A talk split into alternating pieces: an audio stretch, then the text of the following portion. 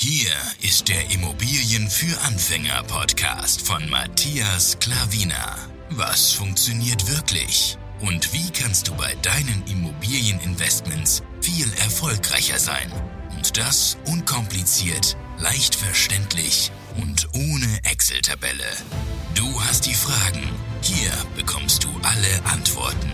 Und jetzt dein Gastgeber im täglichen Kampf gegen komplizierte Wissensvermittlung, Mythen und ängstliche Herangehensweise bei Immobilieninvestments.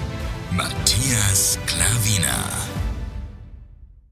Hallo und herzlich willkommen. Schön, dass du da eingeschaltet hast. Es freut mich wirklich sehr, dich wieder begrüßen zu dürfen. In diesem Video gehe ich mal darauf wieder ein, wo ich ähm, klar wusste, dass es ähm, viele Leute ja, auf den Trigger bringt, sage ich mal, ja, das, das, das die geliebte Eigenheim. Ich habe gesagt, kauft dir kein Eigenheim, das ist wirtschaftlich nicht sinnvoll, überhaupt nicht. Ja.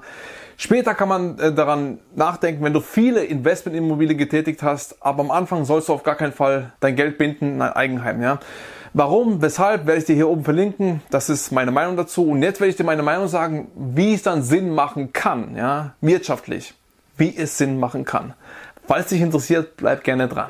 So, wann macht es Sinn, ein Eigenheim zu kaufen? Du weißt normalerweise, wie du auch schon wahrscheinlich das Video von mir gesehen hast, kaufe kein Eigenheim, heißt es, wann macht es für mich Sinn wirtschaftlich? Ja? Der erste Punkt ist, auch wie bei Investments, wie ich es jedes Mal predige, wie es auch da ganz, ganz wichtig ist, ja, das ist enorm wichtig, dass du günstig einkaufst. Günstiger als der Markt. Auch da beim Eigenheim ist es so. Und du sollst am besten Renovierungs- oder sogar am besten Sanierungsprojekt kaufen. Da kannst du am meisten was machen. Klar ist da der große Nachteil, dass du halt so gut wie nichts von der Steuer absetzen kannst, ja.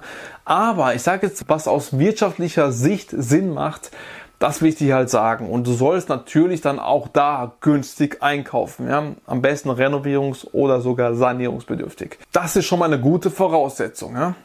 Der zweite Punkt ist, dass du natürlich die Lage gut sein soll. In der Pampa, wie der liebe Gerald Hörhan auch sagt, ist es natürlich ja nicht optimal. Ja, du sollst natürlich eher zentrumsnah kaufen und dann hast du natürlich diesen längeren Hebel, ja, mit der Wertsteigerung, mit der Inflation und allen möglichen dran, ja.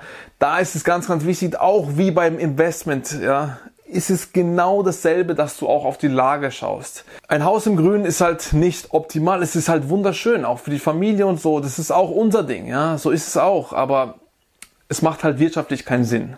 Ja, da wollen die meisten Leute nicht hin, da ist es dann schwer zu verkaufen, da kommen wir auch noch zum Punkt hin und deswegen ist die Lage ganz, ganz wichtig und auch, dass du günstig einkaufst. Du siehst, momentan laufen wir parallel wie bei den Immobilieninvestments. Ein Eigenheim ist ja an sich kein Investment, weil ein Eigenheim, sage ich nochmal, ist das, was dir Geld aus der Tasche rauszieht, ja. Aber ein Investment bringt dir Geld in deine Tasche. Das ist der große Unterschied, ja. Deswegen, ja, sollst du wirklich auch da auf diese Lagen achten. Und der nächste und letzte Punkt für mich, wir sind dann schon durch, ist auch äh, für mich der wichtigste. Wenn du mit der Einstellung an die Sache herangehst, dass du diese Immobilie dann sofort wieder, also schnellstmöglichst verkaufst, dann macht es am meisten Sinn, ein Eigenheim zu kaufen. Es ist so, da ist der ganz, ganz große Vorteil bei Eigenheimen, dass, also wo du selber bewohnst, dass du es nach drei Kalenderjahren schon steuerfrei verkaufen kannst. Und das ist ganz, ganz lukrativ. Das ist das Lukrative an der Sache.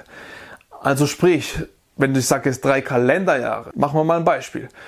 Du gehst und kaufst die Immobilie Dezember 2022.